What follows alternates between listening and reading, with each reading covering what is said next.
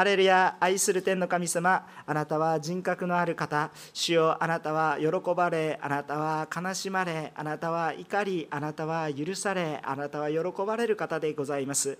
主よどうぞとっても素晴らしいあなたの見前に私たち一度揃いました。主よどうぞあなたと出会えることがなんと素晴らしいことでしょうか。どうぞ豊かに豊かにあなたの愛を本当に一人一人のうちに示してくださいますように。感謝を持って愛するイエス様の皆によってお祈りをいたします。アーメンえー、ガラテヤ書のこの学びをずっとしているわけですけれども、えー、まあ、あのずっとですね、えー、イエス様、イエス様、イエス様、イエス様、イエス様と言ってるわけですよ、えもう毎週毎週イエス様の話を聞いて何が面白いんだろうと思うような人がいるかもしれませんけれども、えあまりにも深くてですね、まあ、一生イエス様と言い続けてもですね、えまあ、飽きません。残念ながら、え本当にそれぐらいですね、えイエス様深くですね、えそして、ええー、て言うんですかね私たちに対して多くのものを与えようとされている多くの愛を与えようとされている、えそのような方でありますね、えー、よくですね、えー、まああのまず神様を大事にしましょう、え次に家庭を大事にしましょう。教会を大事にしましょう。仕事に必要とかなんとかいろいろかんとかが言いますけど、え私はいつもですね思うことがあります、えそれは何かって言ったらですねもう順番なんて関係ありません、えもう順番なんて存在しないのも一緒です、えそれはどういうことかって言ったらもう1にも2にも3にも4にも5にも100までずっとえー、イエス様しかないんです。そこから溢れてくるんですね。だから本当に今日あの皆さんがイエス様に、え、っと本当に神様のメッセージイエス様の愛、えー、それを感じていただけるならばですね私たちのたくさんの悩みとかですね問題とかですねまあどちらでも良くなってくると言いますか、えー、あ神様必ずそのことも含んだ上で、私たちを必ず導いていかれるんだという確信、にあふれるわけです。だから今問題の中にあっても皆さんには平安が訪れます、えー、それはなぜならばイエス様があなたと共におられるからです、えー、何を言ってるのか意味がわからない人もいらっしゃると思いますけれども、えー、それが分かるために今からメッセージを取り継いでいきます、えー今日はですね、えー、このもうずっと同じことをもうほとんど先週とメッセージの内容はですね、えー、言ってることは同じような形になりますけれども私たちっていうのはですねイエス・キリストによって罪許されたんだよということなんです。皆さんこれを信じますでしょうか？でこれを受け入れないとですね何の話なのか今から言っていることがよく分かりません、えー、ものすごい基本中の基本の話なんです。もう一度言いますけど私たちはイエス・キリストによって罪が許されたんです。私たちはイエス・キリストによって罪が許されました。いいですか？もうこのことは基本中の基本ですけどよくよく私たちが忘れてしまいがちになる真理であります。実際の真理というのは非常にシンプルです。子供だって救われます。あそれぐらいのことです。勉強しないとわからないことではなく非常にシンプル単純なことですね。だからこそ多くの人が救われます。イエス・キリストによって私たちは罪許されたんだということなんです。覚えておいてくださいね。でこれは何も付け加える必要もなく何も取り除くことができないほどに完全です。完全というものは一体何かって言ったらもうそれで完結してるんですね。何かをつけたり取り外したりすると不完全になります。分かりますでしょ？あ完全というものはそれで完成しているわけです。ですからそれに何かを付け加えたり取りさらったりしてしまうと不完全なことになるわけです。えですからイエス・キリストの救いはもう完全で完成しています。ですから全てのところにおいて有益なんです。で全てのところにおいて全ての条件において完全です。ですから時代時間の流れ時代だとか場所また人によらず全ての状況の中で有効です。この場合だったら何かを補足しないといけない。そうではありません。イエス・キリストの救いというものは全ての状況全ての場合において有効で付け加える必要も引く必要もありません。足し算も引き算も掛け算も割り算も必要ありません。そのままです。ですから私たちがこの神様によって示された救いの方法をはっきりと聖書的に理解し信じていたら私たちはどんな信仰生活の中に歩もうとも力がありますし私たちは良い影響を放っていきます。ですから私たちはこの救いの確信をはっきりと持って信仰生活を歩んでいきたいんだと願っているわけですね。ですからそのことを今日もガラテヤ書から学んでいきましょうということです。さあ15節から20節、えー、今日のところを見たいと思います。えっと先ほどから同じこと何回も繰り返していますけれども罪からの救いというのはキリストによるんですけれどももっと強調して言うとキリストだけによります。もう一回言いますよ。罪の救いはキリストだけによりますから、えこのことをはっきりと見ていきたいんですね。で15節、え今日の本文の15節を見てみると、えー、まあ兄弟たち人間の場合に例えてみましょう。人間の契約でも一旦結ばれたら誰もそれを無効にしたり、えそれに付け加えたりはしません。とこういうふうに書いてありますね。えっと救いのことは神様と人との約束。ですね。もともと約束を破ったのは人間なんですが私たちが神様との関係を回復するために神様がこの方法であるならば許してあげますよと言われたのが最終的にイエス・キリストということになるんですけれども私たちの中でも一度結んだ契約を勝手に一方的に破棄したり変更したりすることはできないですよね。社会の中で働いてる皆さんはよくわかると思います。もしそうするならば必ずペナルティが加えられるわけですよね、えー、でもですね普通はあ向こう勝手に無効にしたり付け加えたり取り除いたりすることができません。えー、この契約っていうのはこの約束っていうのは契約とも言えるんですけれども実はこの約束を約やまあ、約約ばかり言ってるのでちょっと口がおかしくなりましたけれどもこの約束をもともとはあこの聖書が書かれているのはギリシア語ですからそれを翻訳するわけですけど翻訳する時に遺言とも訳せるわけですね。そういう意味があります。遺言とも訳せます。で遺言というものは一体どういうものかって言ったら死んだら有効になる契約ですよね。で確かに私たちの救いの約束はイエス・キリストによるんですがそのイエス・キリストの方法というのはどういうものかっていうと私たちの代わりに罪の代価として十字架で死なれてそして復活されたことにかかっていますよね。ですからある意味これは遺言ということは決して間違いではない翻訳の仕方なんですね。で、えー、イエスが死ななければ私たちの罪の解決はありません。イエスが死ななければ私たちの罪は処理されません。ですから何をしようとも私たちは罪の苦しみの中にいるしかないという絶望的な状況の中にありますね。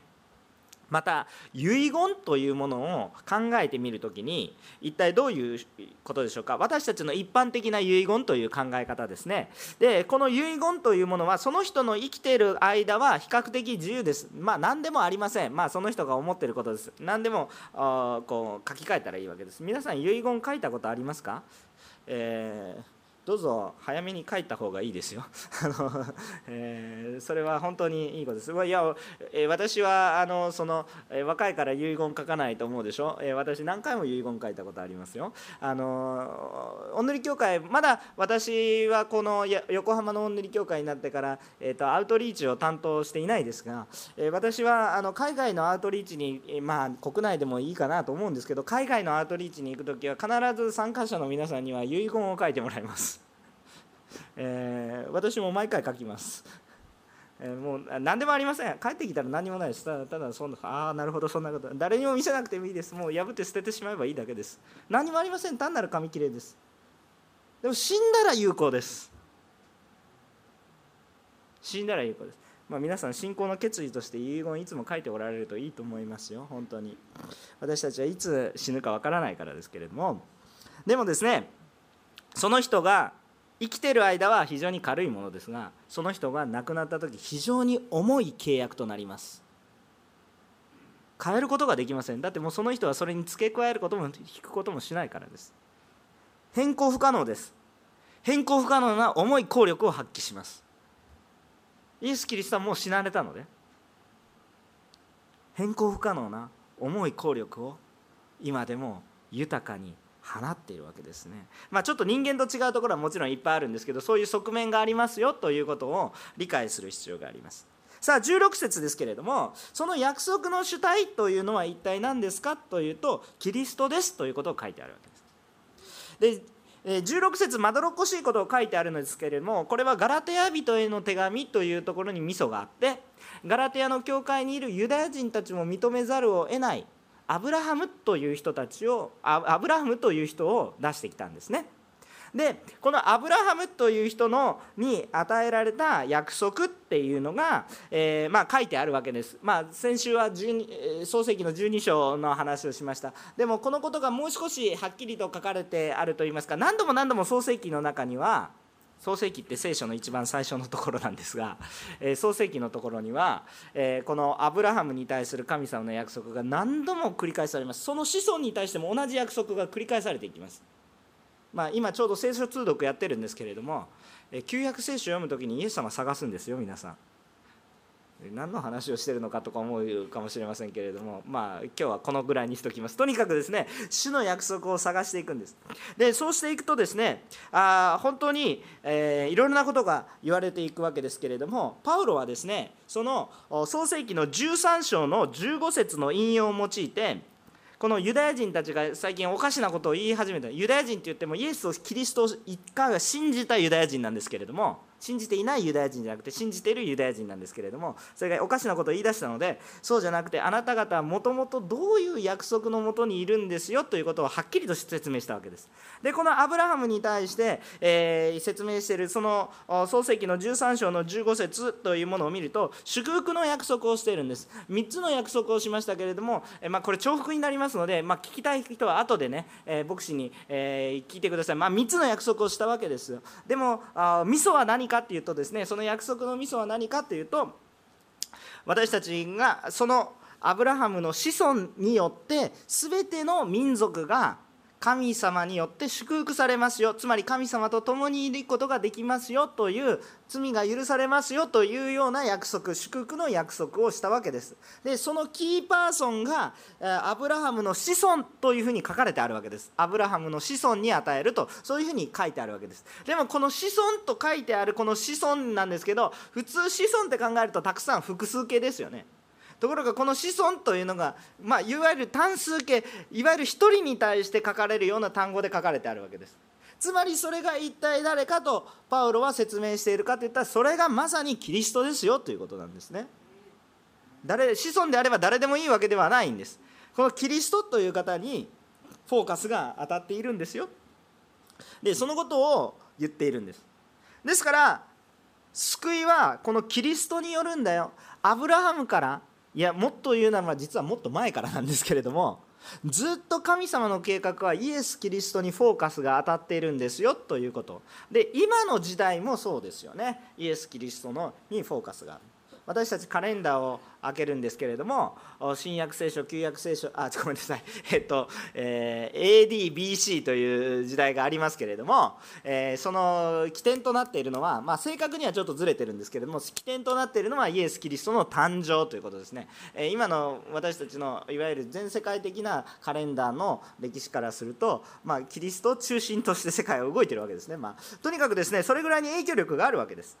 で今の時代もイエス・キリストを見ることに、主体がありますで時々こういう質問をよく受けるんですね、え、皆さんも受けた記憶があるかもしれません、えー、罪が許されるためにはイエス・キリストを信じるしか方法はないんですか？ということです。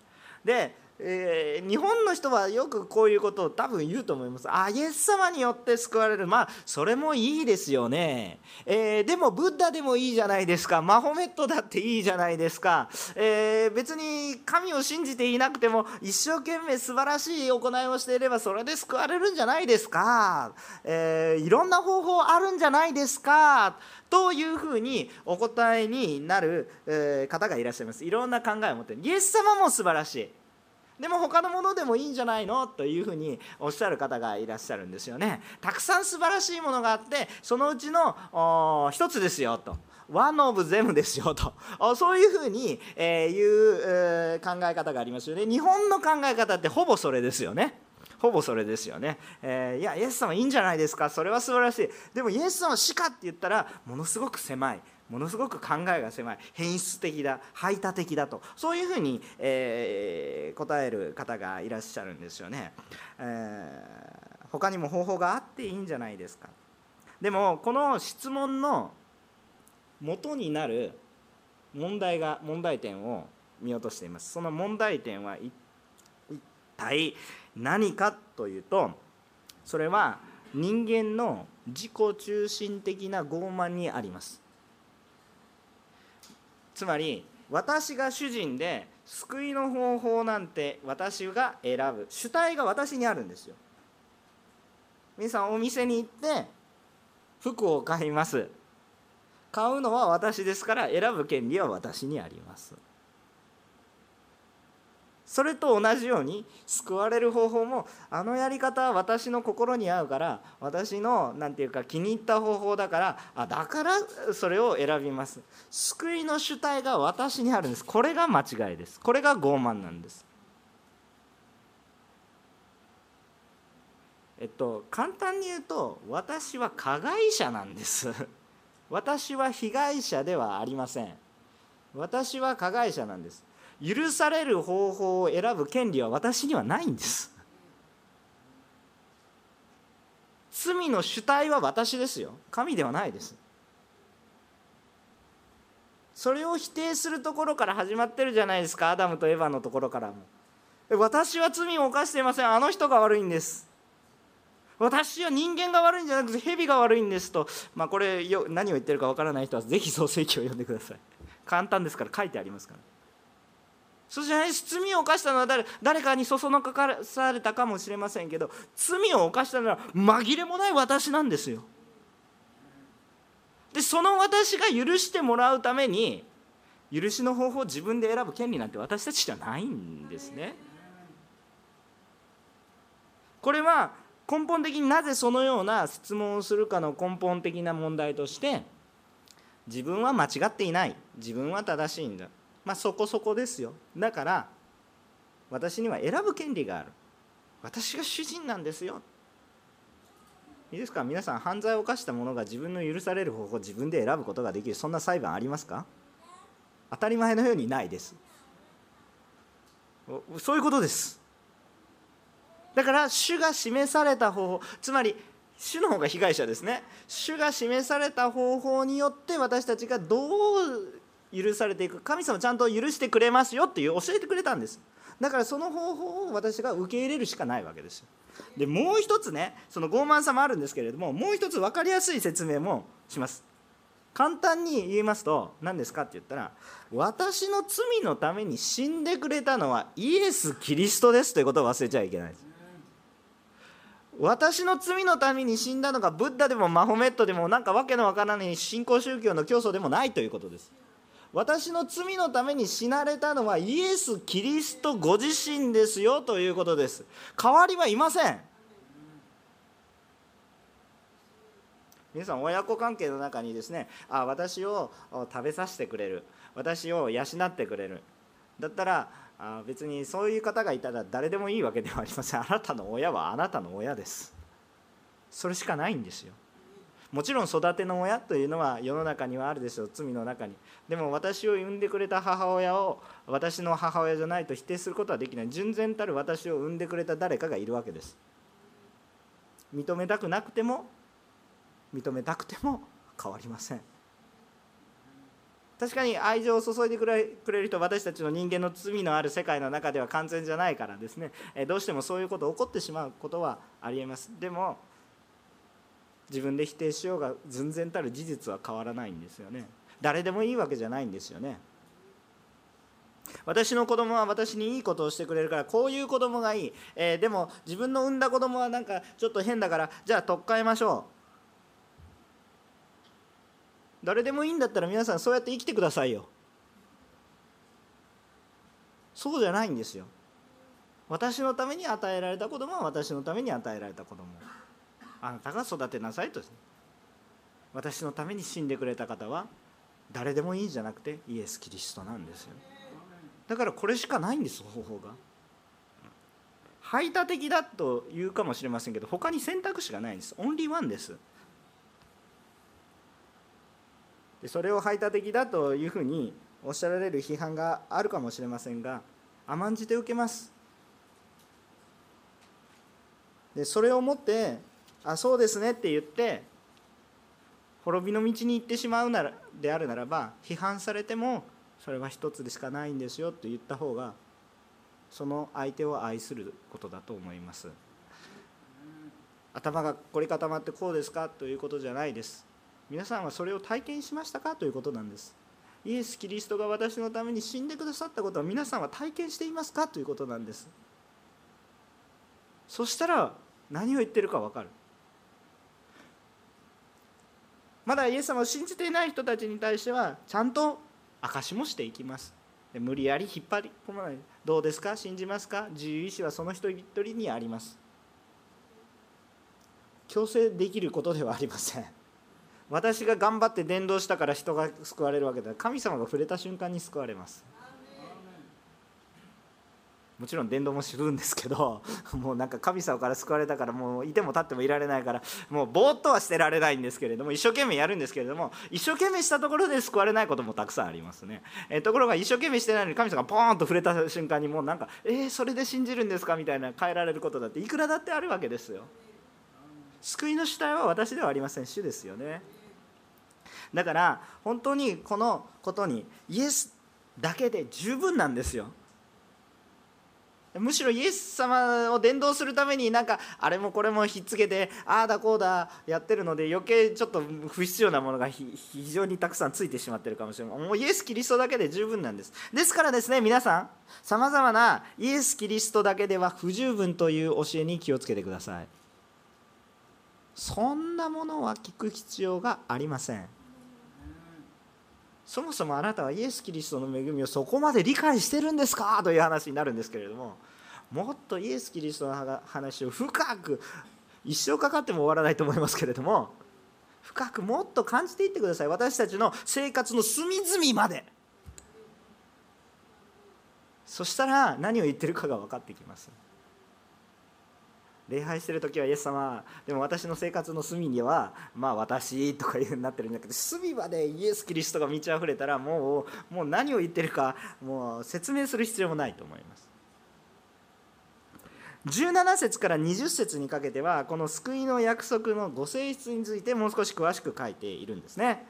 この遺言のような性質がありますよね。約束は一度有効になると無効にできないし修正もできないわけですよね。遺言って修正できるんだったら遺言ってあんまり意味ないですよね。皆さんあんま書く意味ないですよね。そしたら後のものに任せますみたいな感じでいいと思いますけど遺言っていうのは一回死ぬと変えることができないしっかりとしたメッセージとして伝わるわけです。ですから変えることができないわけです。ですよね、えー、そそのような力があります。ですからあ何を言っているのかって言ったらアブラハムの時代にはあ神様の約束がずっとあったわけです。実はそれ以前からあるんですけれどもはっきりとしてこのユダヤの民っていう人たちに与えられたのはあこのアブラハムの時が一番最初にはっきりとして与えられているのでそこから始まっていきますよ。でもその後に実は430年ぐらい後にですねあのモーセという人が現れてきてですねモーセに現れて、えー、皆さん罪許されるためにはあれもしてはいけませんこれもしてはいけないこれを守りましょうこうしましょうっていうの細かい規定がドーンと与えられたんですね。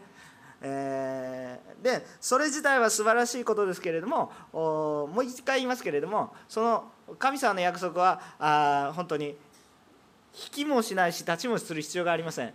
えー、ただその約束の主体に対して何かをつけたわけじゃなくてその約束に目を向けるために立法というものが与えられましたよということなんですね。でこの立法というものが私たちと神様の約束の主体ではなくて、まあ、補足それに導くもの私たちと神様との約束に導くものであって救いの本体ではありませんということですね。分か分かりますでしょうか？そのように説明してるんですだから逆に言うとアブラハムの約束の方が430年も前だったわけだし立法の方が先だったわけじゃないですよということを言っているわけです。立法というものは一体何かって言ったら私たちが罪というものを自覚するために与えられたものというわけなんですね。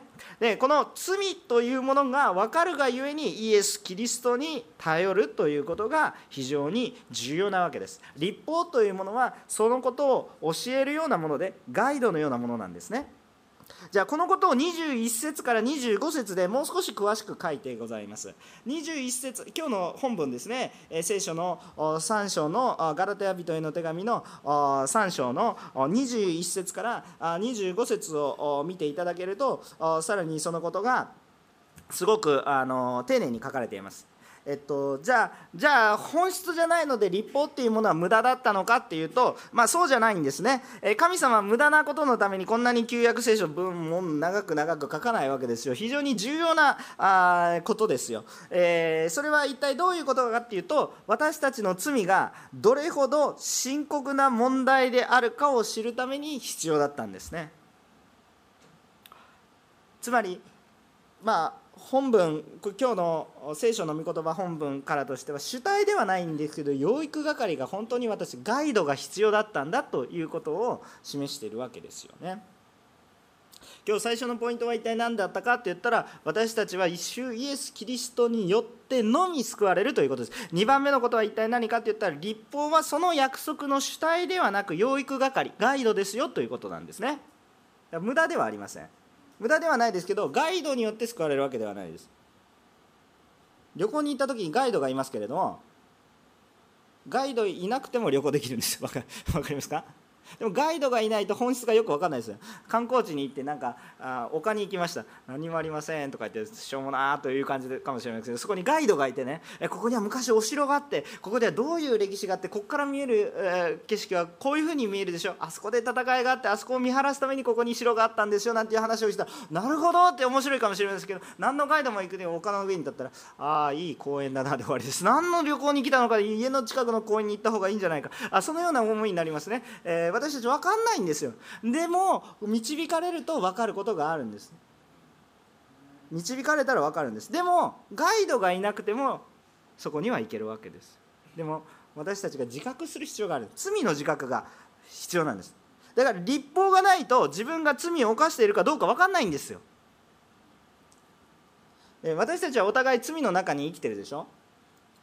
だから嘘簡単に言ったってまあ嘘一つぐらいまあそういうこと嘘も方便とかね いろいろ言ったり、えしてですね、えまあビジネスをする時になんかによく使いますけどね。まあこれぐらいちょっとぐらい愛嬌ですよみたいな感じで生きてるんですよね、えでそれまあまあそうでしょうみたいな感じで私たちも分かるんですけれども神様の目の前から見たら それ言ったね死刑。今笑いながら言ってますけどえそんなことで死刑になるのって私たち思ってるかもしれませんけれどもそれは私たちが罪の中にいてどんぐりの背比べやってるからですよ。神様の前から見たらそれは私たちが死ぬほどの罪です。それ分からないんですよ私たちには。それをもう嫌っていうほど痛いほどに分からせるために立法っていうものがあるんです。実感はまだなかなかしてないんですけどそのために立法っていうものがあるんです。自分は正しいと思っていたら救いの必要もありません。罪の自覚のないものに対しては救いは必要ないんです。だって正しいと思ってるんでしょ？必要ないじゃないですかそんなもの。必要ありません。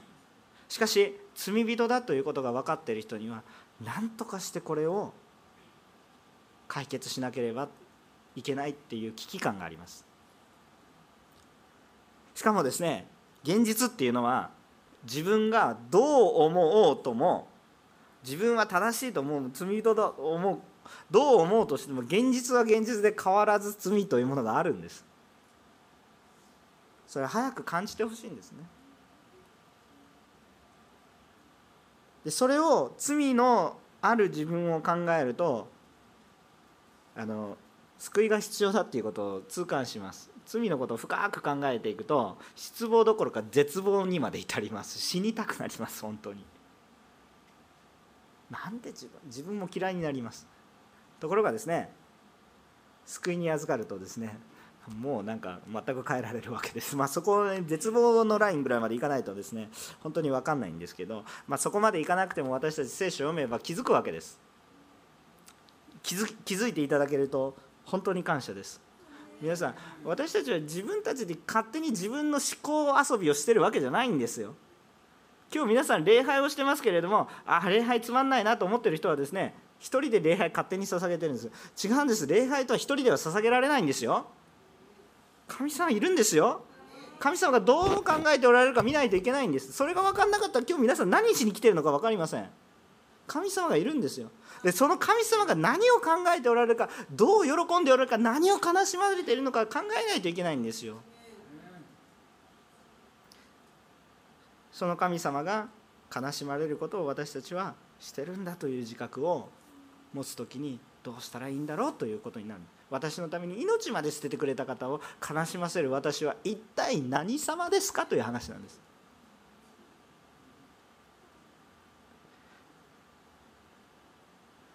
だからだからですね罪が分かった人にとってはもう立法は必要ないんです。分かりますか？立法は罪を自覚するところまでです。そこから救いに至る方法までは示されてないんです。立法全部することができたら当然罪のないものなんですができないでしょ？さっき嘘の話もしたんですけどもちゃんと書いてあるじゃないですか。嘘ねついちゃいけませんよと、まあ、偽証してはならないっていう表現なんですけれども書いてあるわけです。でそれ誰も守れないわけですよ。一番簡単な子供でも分かりやすい罪。でも必ず起こす。私罪人の本性があるわけです。でももっといくならば私の本当のアイデンティティは神の子供です。そこから罪奪われてるんですよ。元に戻んないといけないんですよ。どうやったら元に戻るんでしょうか。それこそがまさに今回の約束の主体イエス・キリストなんだということです。罪の自覚ができた皆さんはそれを見ないといけない。どうして旧約聖書を読まないといけないんですか。どうして救いが完成しているのに旧約聖書なんて読む必要があるんですか？新約聖書だけ読んでればいいじゃないですかっていう人がいらっしゃるんですけどその人に根本的に欠けてることがあります。旧約聖書を読めばどれほど自分が罪深いかがはっきりと分かります。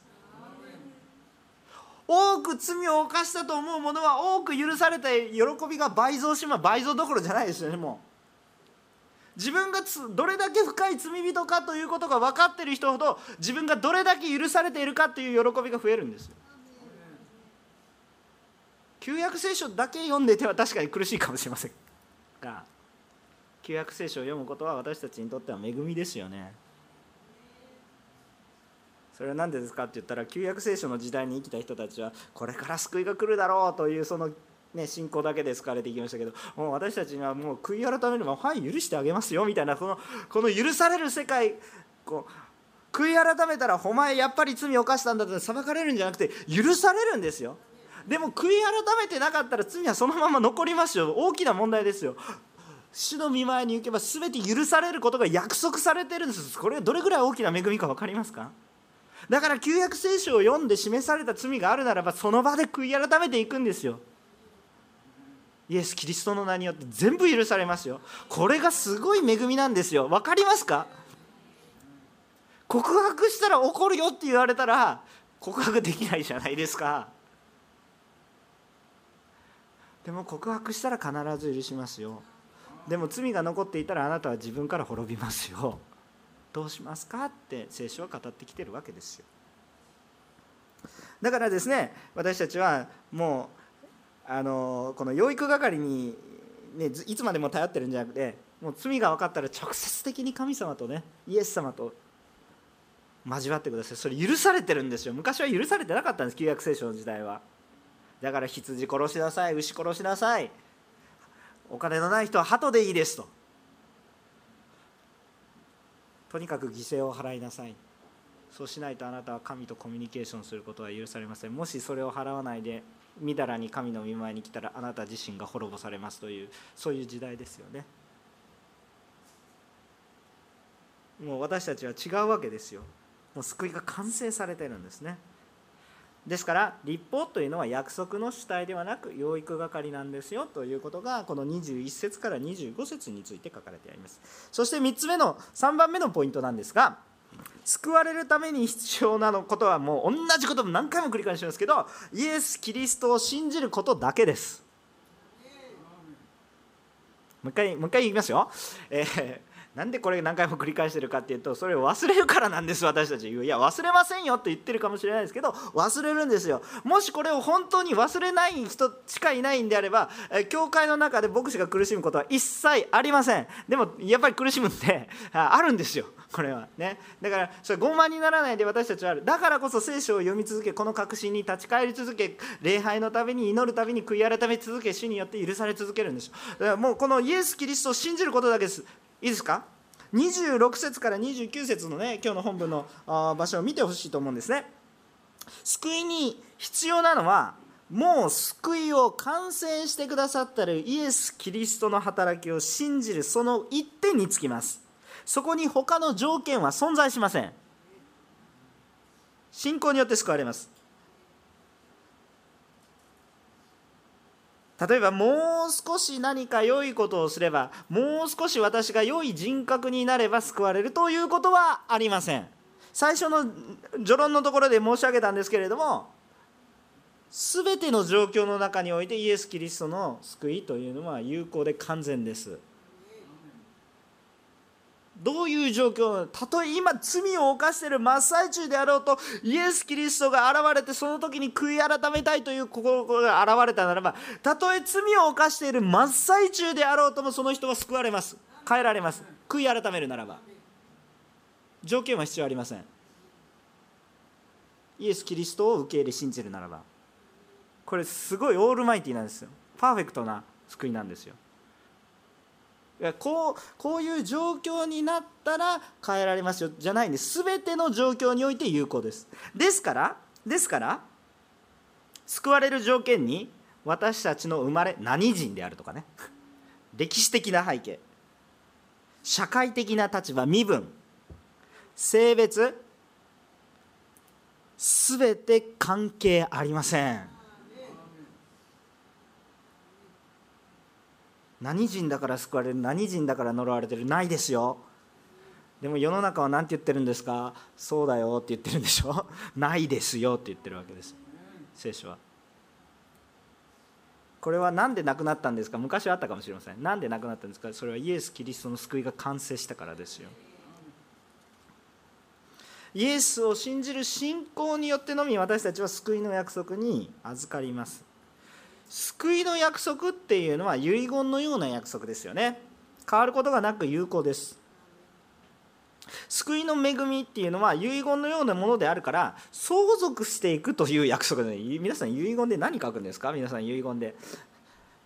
子供たちを愛してるよって、うん、まあまあまあ。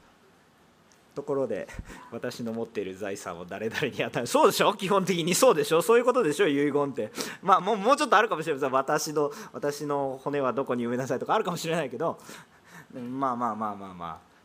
そこはそうだなと思うんですけどでもその先何がある私の財産。まあ結局そこにそこが来るわけですよ。ね、来るわけですよ。いやもう私だけが一人がなんか欲深いのか知らないですけどまあまあそこそこで大体ですねどこにおお骨を埋めるとかですねどういうお葬式の仕方をしてくださいそこでも揉める人はあんまりいないです。大体子供たちが揉めるのは相続の問題で揉めるわけですよ。そこお葬式の仕方でそこまで揉めません。相続の問題で揉めます。もう正直な話ですよ。あんまり聞いたことないですね。あのお葬式の仕方でものすごく揉めたっていう家族は私あんまり聞いたことないですけど相続の問題でちょっとしたことですごい揉めてるところはもうざらにもう世の中にあふれ合っていますね。だから相続の問題なんですよ。だから遺言のようなものであれば相続に関する言葉があるわけですよ。いいですか？私たちの相続の話は一体何ですかって。私たちは罪にとらわれていたようなものだったんですけど神の子供となって全てを相続しますということなんですよ。それを約束されてるんですじゃあ神様が何を持っておられるのか知ってますか？っていう話なんです一言で言ったら全てですよ。本当に私たちは愚かな生き方をしないでほんのこのスズメの涙みたいないや皆さんが持ってるのをスズメの涙とは言わないんですけれども神様と比べるともう何でもないじゃないですか。どっちみち皆さんの持ってるものも皆さんのものにはなりません。そうでしょ？遺言なんで書くんですかって言ったら皆さんのものにならないからですよ。いずれ死ぬ時皆さんのものになりますどんだけ良い車に乗ろうがそれは皆さんのもの一時的に使ってるだけで皆さんのも本質的にものにはなりません。死んでしまったらもう全て使えなくなりますから。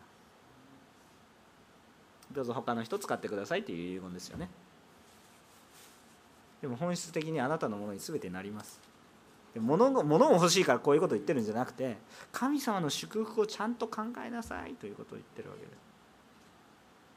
す。0か100かの世界です。50とか70とかないんです。0か100です。私たち死にかけみたいな状況ないでしょ？死にかけている人は生きてるんですよ。死んでないですその人死にかけなんか中途半端な人はいないんです。死にかけてる人は明らかに生きています。神様が与えてくださっている命を全うする必要があります。死んでる人は死んでる人なんです。ですから私たちがそのようにですね神様によって救われ一つとなっていく。そして私たちはたくさん子供いるわけですけどじゃあこんだけいっぱいいたらどうして分配するの？そんなこと関係なくなるんですよ。私たちはキリストの体となって一つとなっていくんだよということなんです。もう共同体となっていくんです。そのモデルが教会なんですけれどもまあ教会の中でも非常にまあ問題はありますよ。まだ現実の世界に生きてますから問題ありますけれども。だからそれを夢見て生きていくわけですね。実際実際できるところはしていくわけです。で時々こういうふうに質問をされる人もいますしまたえっとまああの問題があるっちゃある起こることもあるんですね。それは一体何かというとあんたそれでもクリスチャンですかと言われるわけですよ。この教会本当に神様を信じてるのになんでこの教会でこんな問題が起こるんですか？とかそういう問題に直面することがありますよね、え私たちの教会も例外ではありません、えまだ完全に変えられているというわけではないので、えもし私たちの教会が本当にパーフェクトに完全に変えられてたら、まあ、申し訳ないですけどこんな狭いところで礼拝は捧げてません。もっと用いられてるでしょう。もう忙しいですよ毎日毎日。ね、でしょう。だからまだまだ私たちには悔い改めるべきところや変わっていくところ成長していくべきところがあります。でもあんたなんかクリスチャンですかと言われたらはい私は救われましたと言える確信が皆さんにあるでしょうかということです。完全になってるからクリスチャンなんですか？先ほど言いましたよね。救いのためには条件が必要ないと。救われたばっかりの人はそれこそ罪を犯している真っ最中の人がなんか神様からガーンと示す、まあ、パウロみたいな感じですよパウロみたいな感じでバーンと変えられて今からもうなんかイエスなんかわけのわからないものを信じてるやつらをひっ捕まえて牢獄にぶち込んで懲らしめて必要であれば殺してしまってということを思いっきり考えていた人間が突然イエス様から話しかけられてもう人生変えられてしまったんですよ。でその瞬間にじゃあ多くの人のために命を捨てて変えましょうってその瞬間にパーンって変わると思いますか？だって今まで殺そうとしてた人 そういう人がいきなりパーンって全て変わりますか？って言ったらまあ時間かかるでしょうね。でも私たちに属性が変えられたんです。今までは罪に属するもの。けれどもこれからは神に属するものとなって新しく生まれる。新しく生まれた赤ちゃんが全てのことはできませんが新しく生まれたので成長していきますよね。できるように変えられていくわけですよね。私たちも成長途中だと思います。でもクリスチャンですあなたは。その根拠は何ですか？何ですか？皆さん。その根拠は何ですか？イエス・キリストを信じたからですよね。さっきから何を私はずっと言ってるんでしょうか？根拠は何ですか？私たちをあんたなんかクリスチャンじゃないよというその根拠は何ですか？それは私たちの行いですよね。行いですよね。でもその行いによって私たちが救われるんじゃないんですよ。私たちの行いが悪かろうがイエスを信じたので私たちは救われると。かここに救いの確信を持ちます。だからあなたがクリスチャンじゃないと言ってくるような言葉に対して揺るいでは揺るがされてはいけないんです。私は確かにクリスチャンです。でも指摘が来ます。皆さんどう指摘が来たらどうするんですか？いや私はクリスチャンです。何を言ってるんだこの野郎って言って殴るんですか？指摘されたんだったら甘んじて悔い改めなさいよ。そうです。私は完全じゃありません。だから皆さん牧師も指摘することいっぱいあるでしょ。まあいいんですよ、まあ、いいです。あの指摘することは愛を持ってしてくださると傷つかないんですけれども。あの指摘してください。あると思います。いっぱいありますよ。いっぱいあります。かといって私はクリスチャンじゃない。そこそれは言い過ぎ。それはない。私はクリスチャンです。イエスを信じています。だからこそクリスチャンです。イエス様が私はできてないかもしれないけど主が働いておられるので私はクリスチャンです。その確信を持って歩んでいます。指摘されたんだったら私がまだこれから成長していく部分でしょ。だからそれは悔い改めの材料になされるとよろしい。相手を攻撃したり傷ついたりあいつはバカだとそういうことを言うためにあるものではありません。私たちは最後までキリストにより頼んで生きていくわけです。そうすると私たちの行動が変えられるんですよ。傲慢になるんじゃなくて謙遜に行くんですよ。最後まで。最初がそうだったんだから最後まで行きましょう。キリストにより頼む限り私たちは誰にも揺り動かされることはありません。もう一回言いますけどキリストにより頼む限りはですよ。皆さんが他のものにより頼み始めるとぐーらぐーら揺れます。ぐーらぐーら揺れます。面白いぐらい揺れますよ。もう本当に面白いって言って笑っちゃいけないんですけど本当に面白いあんなに素晴らしい方々なのにこんなに簡単に悪いことするんだ。一瞬ですよ。でもひっくり返しましょうキリストにより頼んでいるならば絶対に揺れません。指摘されても私の心がまで傷つくんじゃなくて要するに私の行いが悪いんだなぐらいのあ良いアドバイスになります。指摘した人を恨むことでもありません。指摘してくれた人あよくぞ指摘してくれました。私に必要な人です。いいですか？皆さん嫌いな人は私に必要な人ですよ。好きな人は私にいいことしか言いませんから。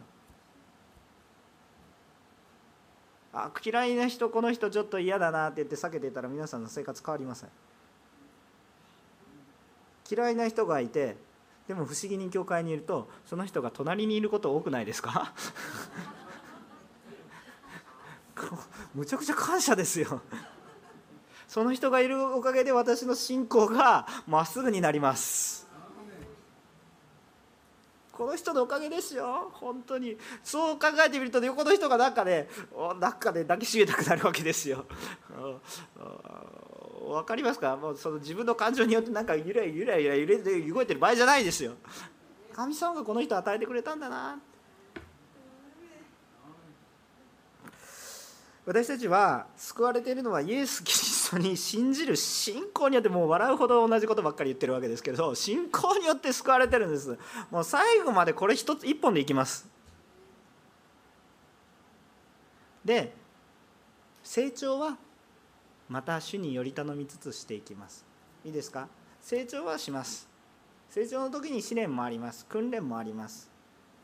お互いに支え合うこともまた戒め合うこと時には怒ってあげることも必要ですし罪を罪のことが完全にその属性が抜けきれなくて罪の習慣私たちの属性は神の子供となってるんですけど習慣がこびりついてるのでその習慣によって歩んでいくってしまうというような状況になってしまうかもしれません。でそこでサタンとかまた悪霊とかまたさまざまな悪の勢力が私たちにこう言ってくるわけです。お前はそれでもクリスチャンかって言われた時に何て皆さん言うんですか？それでもクリスチャンです。だからこそお前はそうだって言われたらすいません。そうですね。でも私はクリスチャンだから主の御前にイエスの名によって悔い改めますと言えば勝利です。まあ、それでも繰り返すかあすいません。次はこうします。じゃ一生懸命こうしますって言ったらどうですか？だんだんだんだん皆さんの方向がずれて一見首相に見えます。一瞬謙遜に見えます。人間の目には。でもちょっと違うわけです。自分の方法なんです。何回も言いますけど私がクリスチャンとされている根拠はイエス・キリストの十字架によります。だからそこからまた抜けて自分の良いクリスチャンはいい行いをしてるからだから素晴らしいで伝道する時も気をつけた方がいいんですね。あの本当に良い行いだけを見ると世の中でも素晴らしいこといっぱいあるんですよ。でもその良い行いで天国まではいけないんですよ。そこがポイントなんですよ。でむしろじゃあクリスチャンたちもじゃあ良い行いしなくていいのかって思ってる人はそもそも神様の喜ばれることが何なのか分かってないというかね。もっと主と交わってください。主に喜ばれる主が見ておられるところをはっきりと見ていくことができる。私たちは自分の行いを誇るために創造されたわけではなくて神様の働きによって救われたことを感謝し神に栄光を返すために生きています。そのれにふさわしい生き方をしたいじゃありませんか。若者たちどうやって進路を歩んでいったらいいかわからないという人何でもチャレンジしなさい。やりやるのが分からないやり方分かんない。何をしたらいいのか分かんない。それはぼーっとして何にも考えてなくて神様のことも何にも考えてなくて僕は何をしたらいいのかスマートフォンばっかりいじって何をしているのかだけどそんなわけの分からないことになるんじゃなくて神様に栄光になるために一生懸命何かやってきてください。うまくいかないこともあるんですよ。いいですよ。これはうまくいかないよって神様が教えてくれてあんたには別のところ用意してやってみないとわからないじゃないですか。明らかにダメなことはもう聖書に書いてあります。でも聖書にこうし聖書を読んでても必ずこれをしないといけないかなでも神様のことを思ってこれをやってみようと思うことはやってみなさい。ダメだったら神様が大胆に抑えてくださいます。今金曜日の夜ヨナのヨナの話をしてるわけです。もうなんか話が長くなってヨナヨナ自分がやりたくないから行きたくないって言われたんだけどそしたら神様が強制的に方向性を修正されますよ。安心してください。神様の中にあったら辛い思いをするかもしれませんけど必ず命の道歩みますから。どうぞ不安にならないでください。今試練の中を通ってる人神様により頼んで全くできないことは神様要求されませんので主の中によって歩んでいってください。必ず主は答えてくださいます。主と共に歩むものとなります。神に栄光を返しましょう。謙遜の限りを尽くして主イエス・キリストを信じきるものとなります。お祈りをします。